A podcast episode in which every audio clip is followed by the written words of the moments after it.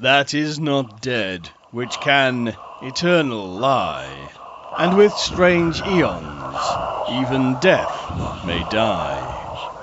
Welcome to the All Lovecraftian podcast at ArkhamInsiders.com. Hi, hier ist Axel. Hallo, hier ist Mirko.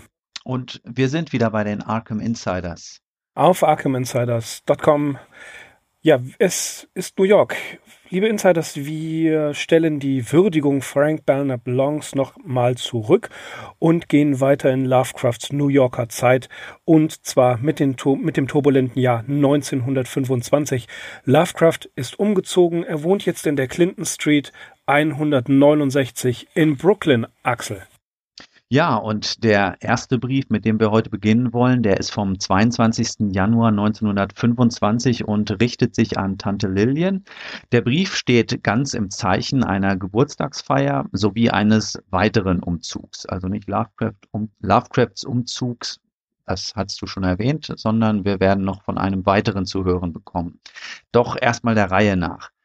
Kurz nach Tante Lillians Besuch vom 1. Dezember 1924 bis zum 10. Januar 1925 tauchte Sonja in New York auf. Wir erinnern uns nochmal, Lovecrafts Frau war ja einer Anstellung in äh, Cincinnati gefolgt, womit das recht kurze Ehejahr 1924 auch schon seinen Abschluss gefunden hatte. Von nun an kam sie zwar immer wieder nach New York, doch der gemeinsame Haushalt war natürlich schon aufgelöst. Und du hast es gesagt, Lovecraft residierte zu dieser Zeit in der 169 Clinton Street in Brooklyn und von hier aus ist auch der vorliegende Brief geschrieben. Während ihrer Besuche gesellte sich Sonja immer wieder zu den Freunden ihres Mannes, respektive den Mitgliedern des Calem Clubs. Und bei einem dieser Treffen wird ruchbar, dass Samuel Lovemans 38. Geburtstag kurz bevorsteht. Während eines Spaziergangs über die Brooklyn Bridge nach Chinatown und dann weiter Richtung Norden überlegen sich George Kirk und Lovecraft ein Geschenk für den Freund. Die Wahl fällt auf einen mehr als nützlichen Gegenstand, nämlich ein Bücherregal. Daneben sollen es noch dekorative Kleingegenstände sein, um Lovemans Apartment ein bisschen aufzuhübschen. Lovecraft schreibt über die Shoppingtour in der Fulton Street, einer Gegend mit Adressen für Gebrauchtmöbel. Wir fanden genau das, was wir wollten. Ein großes schwarzes Regal aus Walnuss mit Glastüren und zwei Schubladen unter den Böden. Und erstanden es zusammen mit zwei blassgrünen Kerzenleuchtern. Sonja, großzügig wie immer, steigt mit in das Geschenk ein und übernimmt ein Drittel der Kosten. Lovecraft sieht sich mit ihr anschließend gemeinsam die Operette The Student Prince in Heidelberg an, basierend auf dem Schauspiel Alt-Heidelberg des gebürtigen Hannoveraners Wilhelm Meyer Förster. Die Operette hatte kurz zuvor im Jolson Theatre am Broadway Premiere gefeiert und sich zu einem großen Publikumserfolg gemausert. Lovecraft beschreibt das Stück als splendid, also ja, mit einem enthusiastischen Ausdruck. Es gibt zu The Student Prince einen Wikipedia-Artikel, dort habe ich mal kurz reingeschaut. Äh, die Operette wird dort als altertümliches Wunsch-Europa, als amerikanische Bühnenfantasie beschrieben. Wir sehen hier einmal mehr, dass Lovecraft durchaus Fühlung mit dem aktuellen Kulturleben der Metropole hatte, was uns ja seit dem Thema Kino oder Kinofilme sowieso schon klar war. An Lovemans Geburtstag dann wird derselbe so lange aus seinem Zimmer herausgehalten, bis man es feierlich dekoriert hat. Und zu dem Zweck hatten Kirk und Lovecraft außerdem Regal noch Vasen, Bilder, japanische Schüsseln und anderen Krimskrams erstanden. Gemeinsam mit einigen der Calems wird dann der Geburtstag gefeiert und von Lovecraft rückblickend als gründlichen Erfolg geschildert. Daraufhin scheint dann ein bisschen der Deko-Wahn ausgebrochen zu sein, denn nun will auch Kirk sein Zimmer mehr verzieren. Und so ziehen Lovecraft und er durch Harlem und Brooklyn und kaufen weitere Kissen, Kerzenleuchter, japanische Bilder und so weiter ein. Bei der Gelegenheit schlägt Lovecraft dem Freund vor, nach Brooklyn Heights, also in seine eigene Nachbarschaft zu ziehen. Dazu dann gleich mehr. Vorher gibt es noch einen Bücherbummel durch die Buchläden entlang der Fulton Street, und Teilnehmer ist neben Lovecraft Samuel Loveman. Lovecraft ersteht unter anderem eine erste Ausgabe von Fitzhugh Ludlows Hashish Eater von 1857 sowie eine Ausgabe von Horace Walpole's The Castle of Otranto aus dem Jahr 1800.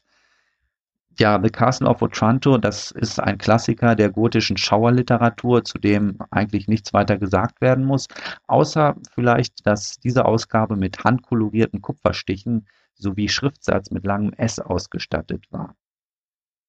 Ich habe schon mal an anderer Stelle geschrieben, dass Bücher für Lovecraft durchaus mehr waren als nur Träger des gedruckten Wortes. Und wie man hier sieht, konnte er ja durchaus bibliophiles Verständnis aufbringen und zweifelsohne stellte ein so altes Buch auch eine Verbindung zu seiner geliebten Vergangenheit her dass er selbst manchmal noch das lange S, wie wir, wie wir es im Deutschen auch aus dem Fraktursatz kennen, in Briefen verwendete, das wissen wir ja schon bereits. Aber natürlich war es zu seiner Zeit auch schon absolut nicht mehr üblich, das im Englischen noch zu verwenden. Bei dem besagten Hashish Eater handelte es sich um eine autobiografische Schilderung von Drogenkonsum und Rauschzuständen. Das Buch gibt es auch auf Deutsch unter dem Titel Der Haschisch-Esser und eine kurze Inhaltsauf Angabe, die ich auf Amazon gelesen habe, erklärt, was Lovecraft daran so fasziniert haben könnte. In fesselnder Weise schildert der Autor, wie die Pracht der Landschaften, die er in seinen Drogenfantasien durchstreift, allmählich durch das Grauen seiner Halluzinationen im Reich des Todes und des Wahnsinns abgelöst werden. Ein beeindruckendes Dokument voller Sprachgewalt und Intensität. Ja, so viel äh, zu Drogenkonsum und Rauschzuständen, wenden wir uns nochmal der Realität zu, zu und dem besagten Umzug. Bei einem Gespräch mit Lovecrafts Vermieterin Mrs. Burns stellt sich heraus, dass direkt über seinem Zimmer ein anderes frei ist, mit Kamin, Kaminsims und Wandspiegel. A tasteful and delicate chamber, schreibt er. Da wird nicht lang gefackelt. Kirk nimmt das Zimmer und bezahlt auch gleich die erste wöchentliche Miete. Lovecraft bietet sich natürlich sofort als Umzugshelfer an und noch in derselben Nacht wechseln die ersten Besitztümer von dort nach hier. Zwischendurch schläft man kurz und engagiert dann doch noch einen amtlichen Transporteur, der just in dem Moment, in dem dieser Brief geschrieben wird, erscheinen muss. Nummer 169 wird seine zweite Ästhetenbude bekommen, jubiliert Lovecraft. Und damit endet auch das Schreiben mehr oder weniger verbunden, wie so oft mit dem Aufruf, die Tante möge doch recht bald wieder nach New York kommen, wo sie dann auch gleich den neuen Nachbarn kennenlernen könne. Ja, machen wir gleich weiter mit dem folgenden Brief vom 2. Februar 1925, ebenfalls an Tante Lillian. Sonja hat sich zu einem erneuten Besuch angekündigt in der Zeit vom 3. bis zum 6. Februar. Wir erfahren kurz von ihren Unpässlichkeiten, sprich Krankheiten und Krankenhausaufenthalten. Bessere Nachrichten sind da schon diverse Zahlungseingänge, nämlich in Form eines 35-Dollar-Schecks von Weird Tales sowie 37 Dollar und 8 Cent von einem gewissen Mariano, den ich weiter gar nicht zuordnen konnte. Ich weiß nicht, ob das ein Revisionskunde war von Lovecraft. Vielleicht kannst du da gleich noch was zu sagen. Das Geld von Weird Tales jedenfalls dürfte das Honorar für die Story The Festival gewesen sein, die in der Januarausgabe 1925 abgedruckt worden war. Ansonsten bemerke ich noch, dass Lovecraft einen Stuhl hat ausbessern lassen, sowie einen neuen Haarschnitt bekommen hat. Und was er im nächsten Brief berichtet, das wird euch jetzt Mirko vorstellen. Am 10. Februar 1925 schreibt er an Tante Annie Gamwell einen längeren Brief nach Florida, wo sie zurzeit Urlaub macht. Er berichtet voller Freude, dass es gutes Wetter in New York gibt, geradezu frühlingshaft, was ihn dazu veranlasst hat, sogar neben dem geöffneten Fenster zu sitzen. Weiter gibt es Grund zum Feiern, denn James Ferdinand Morton hat endlich seinen Job als Kurator im Heimatmuseum in Patterson, New Jersey antreten können, einen Posten, den er bis zu seinem Ruhestand innehaben wird. Etwas später in diesem Job wird Lovecraft ihn dort besuchen und ja, dieses kleine Ereignis wird ein Jahr später, 1926, in die Erzählung Der Ruf des Cthulhu ein kleines Denkmal erhalten. Lovecraft indes fürchtet, dass Morton durch ja seinen äh, berufsbedingten Umzug nach New Jersey sich etwas rarer im Calem Club machen wird. Er berichtet weiterhin von einem Treffen des Blue Pencil Club an einem Samstag, an dem er zwar teilnahm, tja, dessen doch eher naiven Inhalt er kurz und barsch abfertigt. Nach einem Besuch im Barbershop, mit dessen Ergebnis er zufrieden ist, äh, er geht mal wieder zum Friseur, trifft er sich zu Hause mit Franks Sunny Belknap Long und beide gehen zu äh, Neil, Morrow und Letts, dem nach Lovecraft besten Buchladen in Brooklyn. Natürlich werden sie dort fündig und die Beute wird aufgezählt. Sunny Long bekommt Boccaccio in zwei Bände Dryden, Tausend und eine Nacht, Horaz Lovecraft selbst, selbst ist danach stolzer Besitzer von Clifton Jones What They Say in New England, A Book of Science, Sayings and Superstitions und von Horace L. Scudder Boston Town, ein Buch über das alte Boston. Beide Bücher behielt er für den Rest seines Lebens, denn sie befinden sich immer noch in seinem Nachlass. Um die Ecke in einem 10-Cent-Laden kaufte er sich noch eine kleine ägyptische Statuette, und damit war der Tag aber noch lange nicht vorbei. Nach ein paar vergnüglichen Lesestunden in der Clinton Street traf er sich im, in Columbia Heights mit Kleiner und Loveman und nach einer kleinen Stärkung mit einem Café ging es zu einem weiteren Treffen des Blue Pencil Club. Wie immer hat es ihn dort eher gelangweilt und als Gegenprogramm diskutierte man noch bis zwei Uhr morgens bei Loveman und Kleiner und Lovecraft führten diese Diskussion in einem Nachtcafé weiter. Noch ein wenig lesen und Sonntag spät aus dem Bett. Mit Kirk und Loveman ging es zum Mittagessen ins Taormina, einem italienischen Restaurant, das nur ein paar Häuser weiter weg war. Dann ging es Richtung Times Square und man ging in ein Café, nämlich das Double R Coffee House in der 44. Straße. Und das Double R Coffee House ähm, das ist auch nicht uninteressant, war einer der bevorzugten Treffpunkte des Calem Clubs. Lovecraft widmete diesem Café sogar ein kleines Gedicht, das er am 1. Februar schrieb und darin würdigt er die schummrige, düstere Atmosphäre. Dort treffen sich die Gentlemen, dort äh, küsst die Muße, man trinkt seinen Kaffee und dort findet man Gleichgesinnte. Also das Double R Coffee House. Wer mal, es müsste es noch, noch geben, soweit ich weiß, wer mal in Manhattan ist, äh, mal danach Ausschau halten. Danach, nach seinem Ausflug ins Double R Coffee House, half er George Kirk noch beim Sortieren und Einräumen der Bücher in den Chelsea Bookshop, darüber haben wir ja schon gehört, und wurde für seine Hilfe reich belohnt, indem er sich fünf neue Bücher aussuchen dürfte, von denen sich drei immerhin noch in seinem Nachlass befinden. Am nächsten Tag kam dann überraschend C.M. Eddy aus Providence zu Besuch, der geschäftlich in der Stadt zu tun hatte.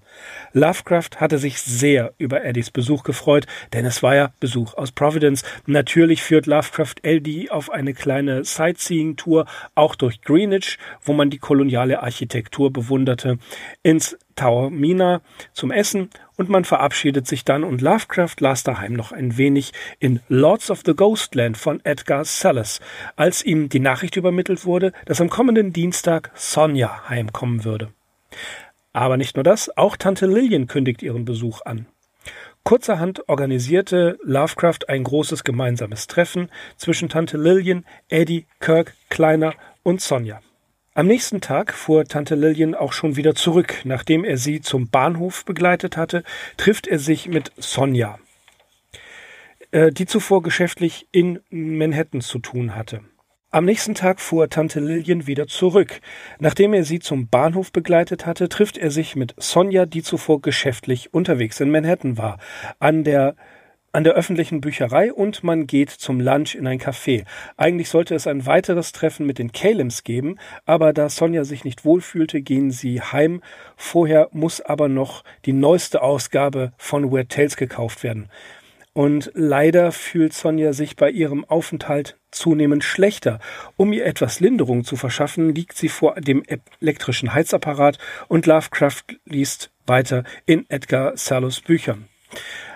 Auf die Empfehlung von Frank Belknap-Longs Vater, der ja Zahnarzt in New York war, gingen sie am folgenden Tage dann zu Dr. James Wilson Cassell und der entfernt tatsächlich einen Fremdkörper aus dem Auge Sonjas und es ging ihr spürbar und schneller besser.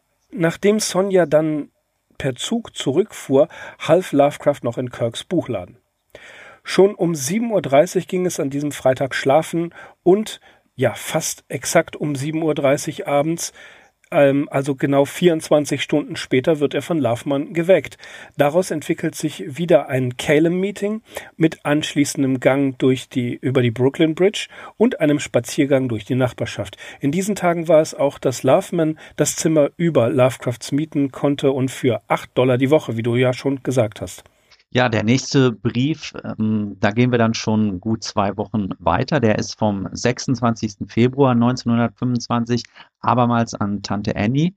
Die Tante hat ihn zum Valentin, Valentinstag, das ist am 14. Februar, postalische Grüße aus Florida zukommen lassen, Ansichtskarten sowie den stets pünktlichen Scheck. Außerdem gibt es aus Florida das Daytona Morning Journal, aus welchem Lovecraft das Kreuzworträtsel ausgeschnitten und an den Kurator weitergegeben hat. Bei dem Kurator handelt es sich natürlich um James Ferdinand Morton, der schon voll in seinem neuen Job im Patterson Museum eingespannt ist. Damit verbunden, das haben wir schon gehört, ist allerdings auch eine einstündige Fahrt zwischen Patterson und New York, was ab jetzt auch seine Zeit zusammen mit den Calems beschneiden wird. Vor allem, weil die letzte Fähre, die er nehmen muss, um Mitternacht ablegt. Neuigkeiten gibt es auch wieder von Ehefrau Sonja.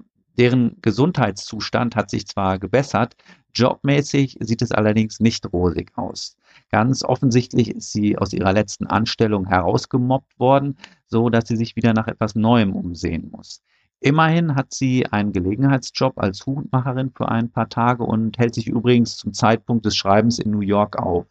Ein Halstuch, das sie an Tante Annie geschickt hat, ist offensichtlich auf dem Weg verloren gegangen. Lovecraft hofft allerdings, dass es noch auftaucht und der Tante während ihres tropischen Urlaubs gute Dienste leisten wird. Überhaupt beneidet er sie vor allem wegen des wärmeren Wetters. Ebenfalls beneidet er sie um einen einwöchigen Aufenthalt in Washington, wenngleich er schreibt, ich selbst hätte Charleston als besseren Ausdruck des echten südlichen kolonialen Lebens vorrevolutionärer Tage vorgezogen. Bei der Gelegenheit erfahren wir auch, dass einige Calems für den 12. April selbst eine Sightseeing-Tour nach Washington geplant haben, wobei allerdings noch nicht feststeht, wer mitfährt und was alles besichtigt werden soll.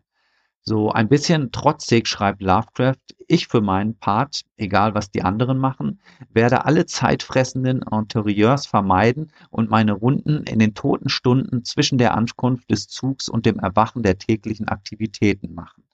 Dann nehme ich die Straßenbahn und verbringe den Großteil der Zeit inmitten der ergiebigen kolonialen Reliquien entlang des Potomac, insbesondere Alexandria, Virginia und George Washingtons Landsitz Mount Vernon. Ja, und das war der Brief vom 26. Februar. Am 2. April schreibt er dann an Tante Lillian. In diesem Brief erwähnt er sein neues Ernährungsprogramm, von dem wir ja auch schon oft gehört haben. Für nur 30 Cent hat er die Zutaten für drei Mahlzeiten erstanden, nämlich einen Laib Brot für 6 Cent, eine mittlere Dose Bohnen für 14 Cent, ein Viertelpfund Käse für 10 Cent. Alles in einem Laden der Lebensmittelkette James Butler hat er es gekauft. Ähm, es erinnert ihn ein bisschen an eine Lebensmittelkette in Providence. Die Bohnen erhitzt er auf einem kleinen Spiritusofen. Er betont, dass er sehr gut auf sein Geld achten muss. Miete und die, ja, die Wäscherei, das seien die höchsten Posten. Und hier in diesem Brief klingt schon ein klein wenig Heimweh an, wenn er schreibt, wie ich Tante Annie Gamwell bereits erzählt habe, kann ich es kaum erwarten, Providence wiederzusehen. Ich kann dort für immer sein. Mit Frank Long und dessen Mutter, so berichtet er, gehe er ins Kino, um sich den deutschen Film Der letzte Mann, The Last Love unter der Regie von Murnau mit Emil Jannings anzusehen und dem Film ist er wohlgesonnen und lobt ihn auch. Tags darauf sollte abends ein Calem-Treffen bei ihm stattfinden, also musste er noch aufräumen und sauber machen. Das Treffen ging dann tatsächlich wieder mal bis drei Uhr morgens. Um diese Zeit gehen Leeds und er noch einen Kaffee trinken. Der nächste Tag wird äh, ganz der Lektüre gewidmet, denn er hat viele Bücher von Kirk und Loveman ausgeliehen, die er allerdings auch schnell wieder zurückgeben möchte. Ja, in der Zwischenzeit muss sich wohl Tante Lillian bei ihm gemeldet haben und bedenken, gegenüber seiner Ernährung geäußert haben. Denn am 11. April 1925 schreibt er ihr, nun zu meinem Ernährungsprogramm. Unfug. Ich esse ausreichend. Man nimmt einen mittleren Brotlaib, schneidet ihn in vier gleich große Teile und fügt jedem Teil eine Vierteldose Heinzbohnen und ein ordentliches Stück Käse hinzu. Wenn das Ergebnis nicht eine angemessene Tagesration Futter für einen alten Gentleman ist, trete ich aus dem Ernährungskomitee der Vereinten Nationen aus. Das Ganze kostet nur acht Cent, aber lass dich nicht zu falschen Vorstellungen verleiten. Es ist gutes, gesundes Essen und viele kräftige China-Männer leben von deutlich weniger. Natürlich ändere ich von Zeit zu Zeit den Fleischgang, indem ich etwas anderes nehme als Bohnen. Dosenspaghetti, Fleischeintopf, Corned Beef und so weiter und so weiter und so weiter. Früchte sind ebenfalls denkbar. Desgleichen nehme ich ein bis zweimal pro Woche eine Mahlzeit in einem Restaurant ein, was ungefähr 25 Cent oder so kostet. Nagende Marodeure, das heißt Mäuse, bekämpft Lovecraft mit Mausefallen. Kirk hat ihm ein 5-Cent-Modell empfohlen, das entsorgt wird, ohne dass das Corpus Delicti entfernt werden muss. Eine Angelegenheit, für die Lovecraft offensichtlich nicht hart genug, hartgesotten genug ist. Später in dem Brief kommt er nochmal auf das Thema Essen zurück und sagt, dass man vor allem eine nahrhafte Basis mit allen wichtigen Ernährungsstoffen benötige. Proteine, Vitamine, Kohlenhydrate und so weiter, und zusätzlichen Geschmacksträgern, um das Ganze genießbar zu machen.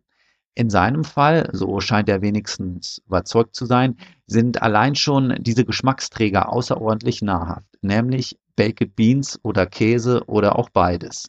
Sonja hingegen hätte ihn überflüssigerweise abgefüllt. Zweimal am Tag und darüber hinaus mehr als ich vertragen konnte. Aufschnitt, Schinken, Brot, amerikanischen und Schweizer Käse, Kuchen, Limonade, Brötchen, Pudding und so weiter und so weiter und so weiter. Dann fährt er noch fort, von den kommenden Essensverabredungen mit den Freunden zu berichten, beim Italiener, wo es Spaghetti geben wird und so weiter. Alles offensichtlich, um der Tante zu verklickern, ja, ich achte auf eine regelmäßige und ausreichende Ernährung. Den zweiten Teil des Briefs nehmen dann Schilderungen von Treffen mit den Freunden und Sonja ein. Mit letzterer sah er sich im Strand Theater in Manhattan den italienischen Film Quo Vadis an, nach dem gleichnamigen Roman des polnischen Schriftstellers Henry Sienkiewicz oder Sienkiewicz. Das ist ein Buch, regelmäßige Flohgänger Flohmarktgänger werden das kennen und das eigentlich so häufig wie Kulbrandsens und ewig singen die Wälder oder das Erbe von Björndal auf Floh- und Trödelmärkten anzutreffen ist. Zum Schluss, wir hatten es schon gehört, geht es auf in Richtung Washington. Lovecraft bemüht seine beste Kluft, um sich stadtfeind zu machen und nimmt Melvilles Moby Dick als Reiselektüre mit. Von der ursprünglich größeren Reisegruppe sind nur noch er und Kirk übrig geblieben und Lovecraft sieht sich schon von Kleiner und Loveman mit Tränen übersäten Taschentüchern verabschiedet.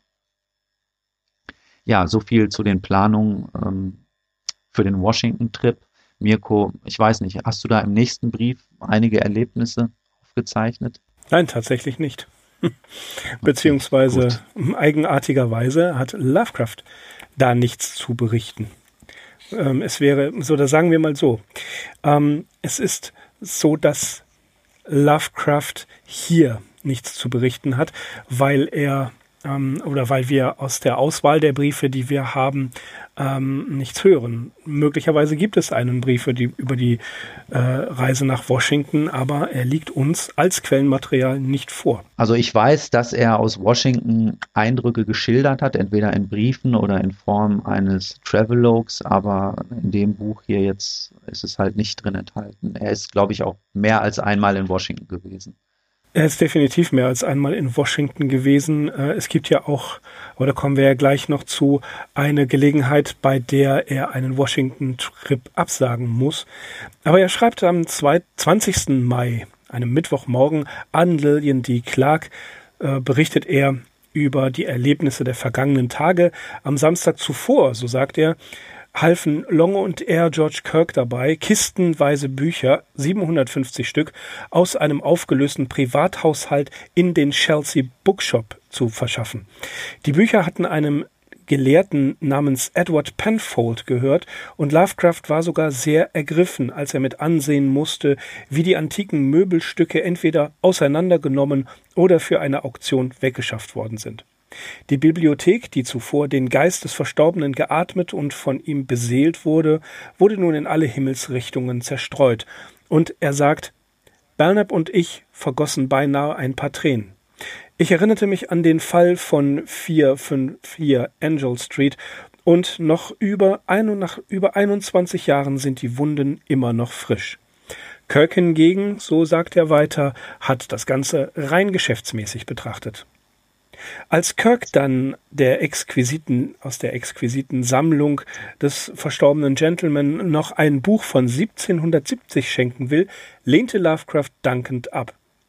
Nachdem das Verladen beendet war, äh, sah sich Lovecraft in den anderen Buchläden um und erstand für nur 10 Cent eine Ausgabe mit unheimlichen Erzählungen von Bulwer Leuten, einer Einladung Kirks zum Café sagte er mit aller Höflichkeit ab und fuhr ohne Umweg direkt nach Hause in die Clinton Street. Dort las er und schrieb und am nächsten Tag packte er sich einen Stapel Bücher, und jetzt kommt was Interessantes, äh, und ging in den Fort Greene Park und ließ, las dort den ganzen Tag auf einer Bank bis hin zum Abend. Auf dem Heimweg ging er noch bei Johns Spaghetti Palace vorbei und gönnte sich Spaghetti mit Fleischbällchen und Eiscreme. Er hat sich tatsächlich den ganzen Tag im Park aufgehalten. Er entdeckte ein paar Straßen weiter ein Restaurant, in dem man Baked Beans für 15 Cent mit Schweinefleisch für 20 Cent und mit einer Frankfurter für 25 Cent bekommen konnte. Diesen Ort würde er bei Zeiten einen Besuch abstatten. An diesem Abend war ihm nach seinem Tag im Park nach Einsamkeit. Er nahm sich einen Esszimmerstuhl aus dem alten Phillips-Beständen und einige Bücher und verkroch sich in seinen Wandschrank. Es klopfte an der Tür, aber er öffnete nicht. Durch die Tür und die Fenster drang kein Licht nach draußen. Er verhielt sich still und blieb auch an dem folgenden Tag für alle außer Reichweite. Abends allerdings, so entschied er, wäre es dann doch zu unhöflich gewesen, wieder weg zu sein. Ja, kaum war das Licht wieder an, meldete sich Loveman, als Lovecraft, äh, aber Lovecrafts Zimmer sah so sehr nach Arbeit aus, dass Lovecraft, dass Loveman sich kurz in den Stuhl setzte und nach einer kurzen Weile es nicht mehr lange aushielt und ging. Kurze Zeit später vernahm Lovecraft die drei gewohnten Schläge gegen das Heizungsrohr, mit denen Kirk sich zu melden pflegte. Er hatte sich eine arbeitsreiche Zeit auferlegt, unser Lovecraft, aber er lässt, lädt Kirk, Kirk dann doch zu einem kleinen Abendessen ein. Er macht schließlich Loveman und Kirk klar, dass er einige Zeit für sich brauche und arbeiten und schreiben möchte, und die beiden sehen das auch ein. Den folgenden Dienstag verbringt er dann vollkommen ungestört mit Schreiben. Doch er muss noch einkaufen, denn das nächste Keilem-Treffen steht wieder bei ihm an.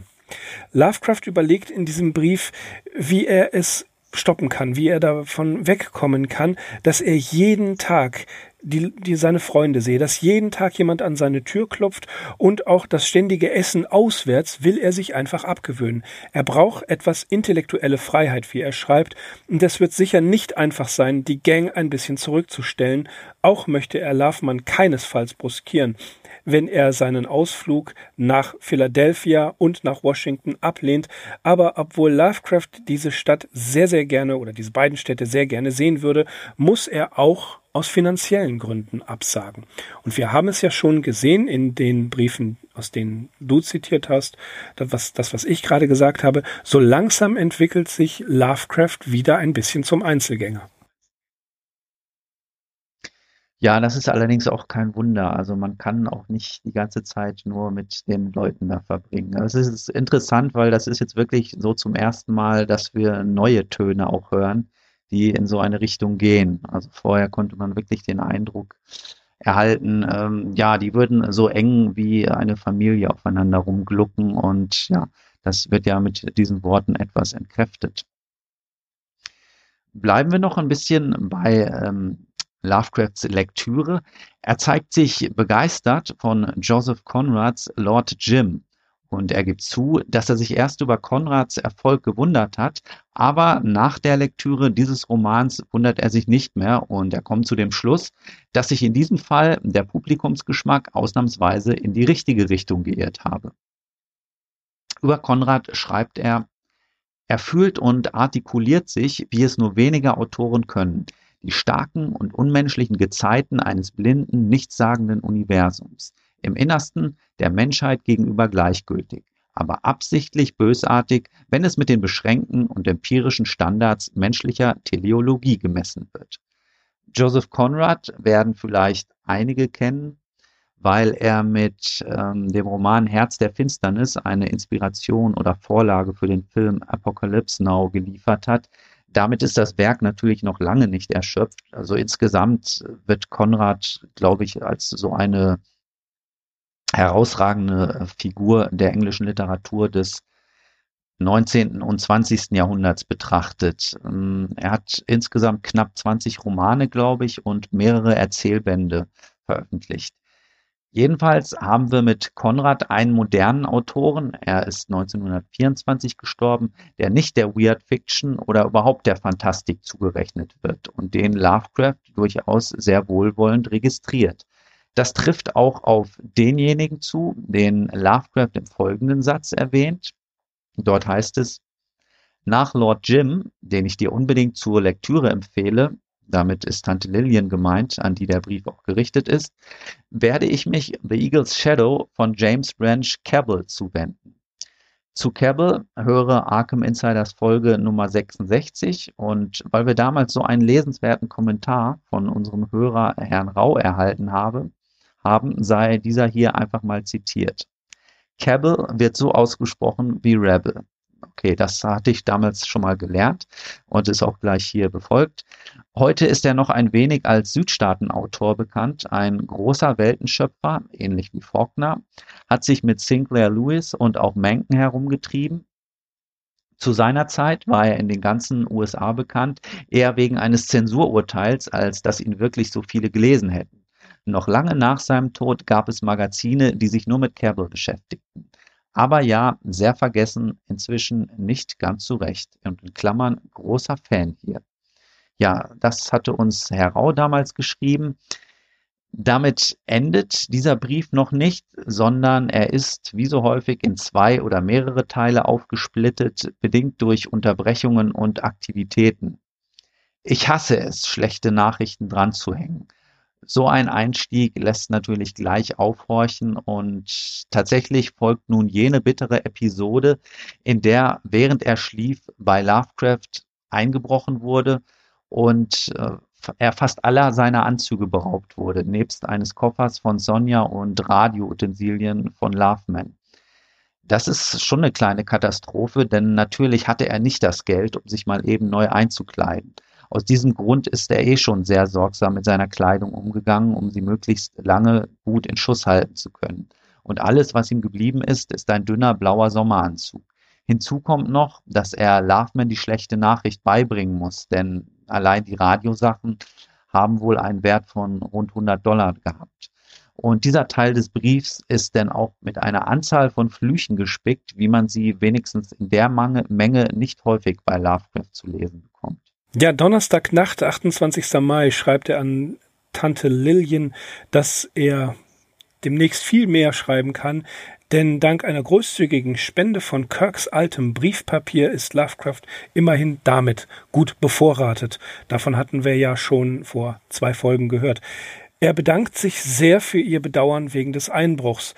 Die Tür hätte natürlich verschlossen sein sollen, und jetzt ist es auch so, dass Lovemans Radio weg ist, verkraftet dieser ja mehr oder weniger gut, denn schließlich wurde hier keines seiner Edgar Fesselt Bücher gestohlen.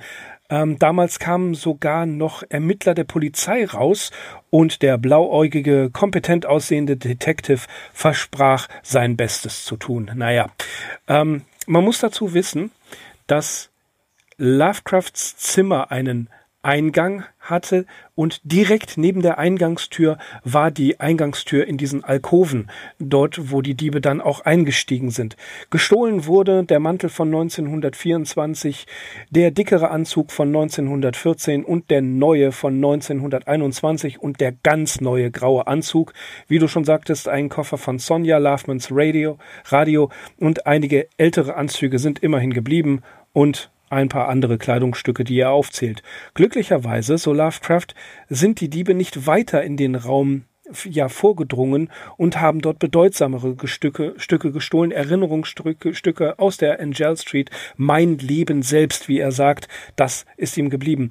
Der Einbruch erfolgte vermutlich gegen 6 Uhr montags morgens, als Lovecraft sich nach einer durchschriebenen Nacht ausruhte. Mrs. Burns, die Vermieterin, fand den angrenzenden Raum leer vor und die ehemaligen Mieter hatten ihre Miete nicht gezahlt und sie sollen dann auch wohl die Täter gewesen sein. Erst spät am Dienstag entdeckte Lovecraft, dass jemand in den Alkoven eingebrochen war. Er ist vorher einfach gar nicht reingegangen. Im verlassenen Raum fand man Lovecrafts Bügel und Teile aus Sonjas Koffer.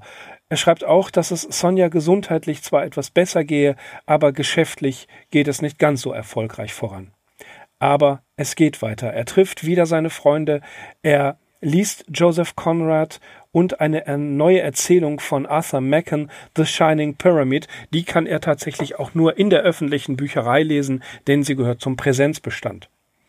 Er erzählt auch davon, dass er sich mal wieder in sozialer Interaktion probt, um vielleicht wieder ganz der Alte zu werden und dadurch auch einen neuen Job zu finden.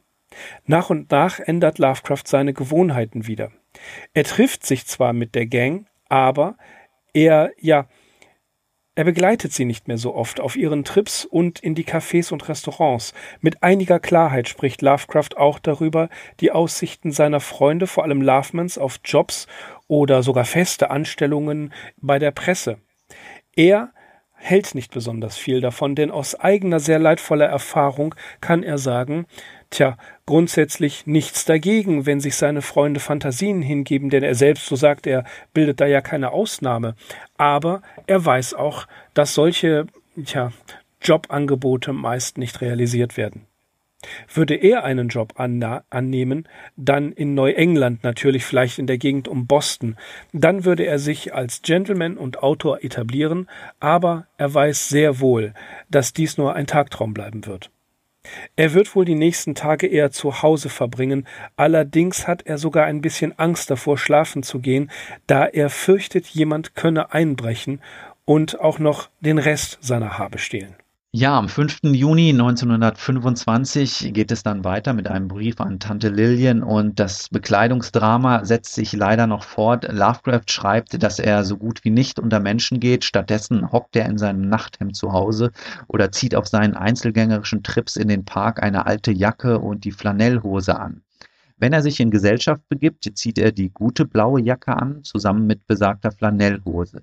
Die gute blaue Hose wird für besondere Anlässe aufgespart, etwa für Einladungen bei den Longs, denn das Stück ist auch schon ziemlich fadenscheinig und glänzt bereits auf der Rückseite. Er glaubt nicht, dass man einen gut sitzenden Anzug für 25 Dollar bekommt und hält daher Ausschau noch nach Sonderangeboten bzw. spekuliert auf antizyklische Käufe. Also im Sommer einen Winteranzug kaufen und im September oder Oktober einen Sommeranzug. Seiner Meinung nach benötigt man vier Anzüge, je zwei dickere und zwei dünnere, so dass man immer einen guten für die passende Gelegenheit parat hat.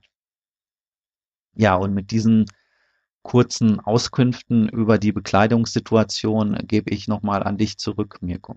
Er hat fast ganz Manhattan und Brooklyn abgegrast nach preiswerten äh, Herrenausstattern, um sich dort endlich eine neue Anzüge leisten zu können. Er schreibt einen langen Brief an seinen alten Freund Morris W. Moe, von dem wir ja schon länger nichts gehört haben.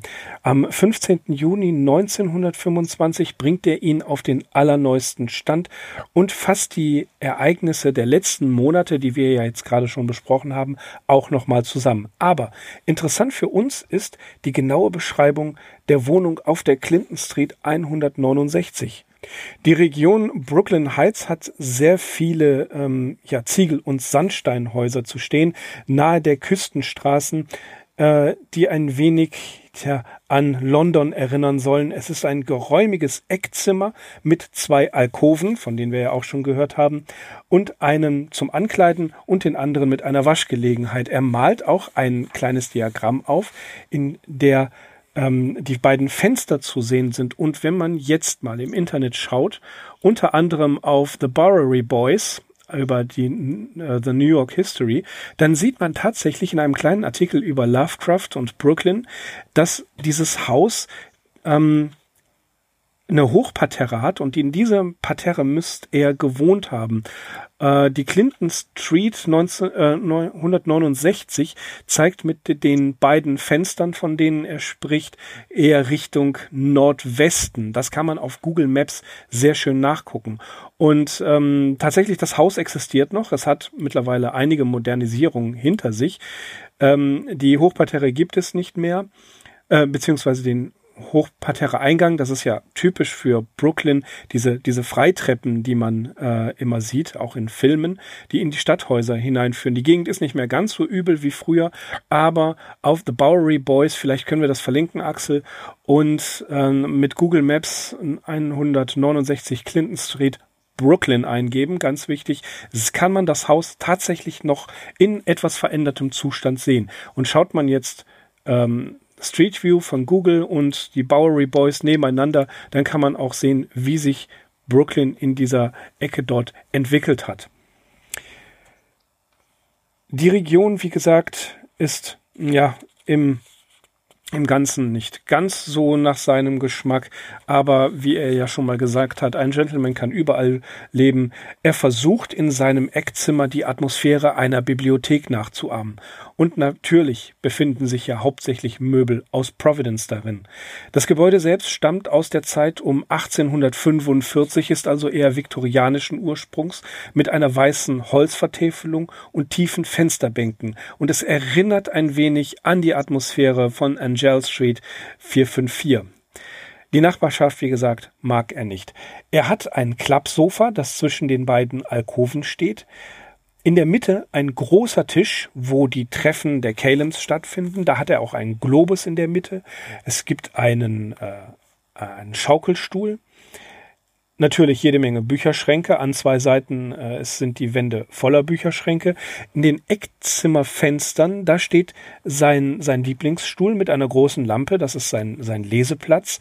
Daneben direkt zwischen zwei Fenstern sein Schreibtisch und daneben ist sein äh, Tisch für die Schreibmaschine. Ja, alles in allem recht gemütlich eingerichtet, definitiv für einen alleinstehenden Herren ausreichend. Wenn Sonja da war, dann hat er das Sofa ausgeklappt, ansonsten hat er es einfach so gelassen, wie es war. Es wundert nicht, dass diese beiden Wände voller Bücherregale sind und Stühle stehen auch ähm, verteilt rum.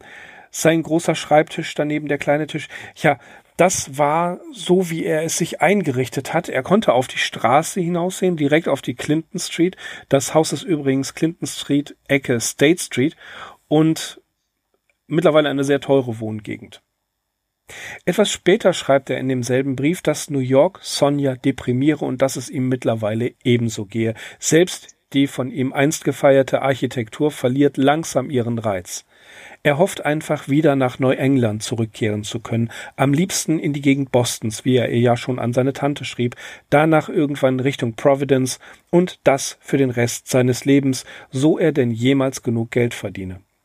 Und er sagt es ganz klar, es ist Zeit wegzugehen. Eine Sache allerdings hält er auch noch für besonders erwähnenswert, nämlich seine Diät. Auch äh, sein Freund Morton bekommt was davon zu hören. Denn endlich gelinge es ihm wieder abzunehmen. Obwohl er viel unterwegs war, hatten seine Essgewohnheiten dazu geführt, tja, dass er permanent zunahm. Äh, das hat sich allerdings nun geändert, sehr zum Protest von Mrs. Long, Lovecrafts Frau und den Tanten. Inzwischen habe er sein Gewicht von 193 amerikanischen Pfund, also etwa 87, 90 Kilo, auf 146 amerikanische Pfund, auf 66 Kilo äh, reduziert. Und das bei einer Körpergröße von 1,79 und damit schließt der Brief. Und tja, für heute haben wir unsere New York-Rundreise beendet, Axel. Ja, interessant, dass nun einige kritische Töne schon angeklungen, angekl anklangen, angeklungen sind. Und ich bin mal gespannt, was da noch weiterkommen wird. Auf jeden Fall fängt jetzt so die richtig harte Phase für ihn an. Natürlich ja. insbesondere nach dem Einbruch und dem Verlust seiner Kleidungsstücke. Das mit dem Einbruch hat ihn, glaube ich, auch gewissermaßen traumatisiert. Also er hatte ja schon sehr wenig und jetzt auch noch den Ärmsten das, das bisschen zu nehmen, was sie, was er hat. Ja, das, das ist eine Krisensituation für ihn. Mhm, ja. Jedenfalls hat er es gemütlich zu Hause. Äh, soweit, soweit es geht. Einen solchen Alkoven hätte ich dann auch ganz gerne, wo man sich hin und wieder einfach mal zurückziehen könnte. Das mit dem, mit dem Schlafsofa, das kenne ich auch aus Studienzeiten, äh, wozu das Schlafsofa ausziehen. Man kann ja auch so drauf schlafen, das geht hervorragend. Äh, das kann ich nur bestätigen. Alles in allem wäre das ja schon sehr sympathisch, wenn da nicht diese Krise wäre, von der wir gesprochen haben, dass es nicht nur ihn langsam nervt, in New York zu sein, sondern auch Sonja, dass er versucht, äh, das Zusammensein mit seinen Freunden, das er enthusiastisch gefeiert hat zuvor, immer mehr zu reduzieren, immer mehr seine Alleingänge zu machen, für sich zu sein und er beginnt zu realisieren, was er ja eigentlich subtil ja schon gewusst hat. Und das klang ja auch immer wieder ein bisschen an in seinen Briefen, dass New York für ihn eigentlich die Pestzone sein wird. Ja, ich habe auch eine Stelle äh, jetzt unter den Tisch fallen lassen. Das war gar nicht bewusst. Das hatte ich mir für den Schluss aufsparen wollen, die Übersetzung. Ähm, es ist mir einfach entfallen jetzt, beziehungsweise ich habe so ein schlechtes Zeitmanagement, dass ich drüber hinweggekommen bin. Das war in dem Brief an Tante Annie, die in Florida ist und wahrscheinlich ging es irgendwie darum, dass äh, Schwarze am Strand sind oder mhm. dass sie nicht am Strand sein dürfen. Und dann so ganz unvermittelt taucht das in Lovecrafts Brief auf, so wirklich ein Absatz, völlige Hasstirade, wie wir es ja auch schon ein, zweimal gehört haben. Ja, das machen wir vielleicht nochmal an entsprechender Stelle. Es wird da sicherlich nochmal Gelegenheit zu geben. Aber das ist dann schon harter Tobak. Das ist ganz harter Tobak. Ich glaube, ich äh, weiß auch, welche Stelle du meinst äh, wo er das N-Wort benutzt. Ne? Richtig, und Richtig. also wirklich Tod und Verwünschung und äh, ja. rattengesichtige Juden und ja, es, wie gesagt, da können wir und jetzt wir, nicht. Wir können, nein, wir können es sagen. Natürlich, er, er schreibt hier in diesem Brief, natürlich lässt man Nigger nicht in den südlichen Badeorten an den Strand. Können Sie sich eine sensitiv, eine sensible Person vorstellen, die äh, in der Nähe eines Packs öliger Schimpansen badet, das ist übel. Richtig, ja, wir können das sagen, aber es fällt mir ehrlich gesagt schwer, das äh, zwischen diesen anderen eher harmlosen Schilderungen so ja. ja. stehen zu lassen. Ich weiß ja auch, dass einige Leute darauf warten, dass wir mal Lovecrafts Rassismus genauer thematisieren, mhm. obwohl ich nicht weiß, was man weiter dazu sagen kann, außer dass er ein Rassist gewesen ist. Ja. Er war, sagen wir mal so, äh, er war in vielen Dingen nicht rassistischer als sein Umfeld. Rassismus war in den USA damals sehr verbreitet. Äh, man denke nur auch an den Erfolgsfilm äh, Birth of a Nation von Griffith. Ja? Mhm der den, der den Ku Klux Klan ja geradezu feiert. Das war ein, ein Kassenschlager. Also es gab einen, einen verbreiteten Rassismus. Und ich glaube, Lovecraft war in seinen drastischen Äußerungen, das habe ich ja auch schon immer wieder gesagt, natürlich war er rassistisch, aber wenn es so wie in diesem Brief zugeht, wo er sämtliche Schranken und Grenzen verliert, dann ging es ihm einfach schlecht. Das ist nicht zu entschuldigen. Das soll keine Entschuldigung sein. Aber äh, man kann dieses Auf und Ab, dieses Verstärken des Rassismus, dieses weniger rassistische, dieses sogar freundlich gegenüber ähm, den eigentlich gehassten Personen sein oder den gehassten Ethnien sein, äh, tatsächlich daran abmessen, wie miserabel es ihm ging. Ging es ihm gut, mhm. wunderbar, ging es ihm schlecht, dann kannte sein Hass keine Grenzen mehr. Ja, das muss man auf jeden Fall wissen, wenn man auf solche Stellen stößt. Und es erklärt zum einen, oder zumindest versucht, kann man die Erklärung darin sehen, dass solche Stellen ja nur vor so einem Hintergrund geschrieben werden konnten. Also mhm. heute würde sowas wirklich keinem einigermaßen normalen Menschen über die Lippen kommen. Aber er hat das halt damals geschrieben und ja, irgendwo muss es ja einen Hintergrund gegeben haben, der ihn da irgendwo auch abgesichert hat, wo er sich sicher war, er kann das so schreiben und ihm würde nicht gleich der Kopf abgerissen werden.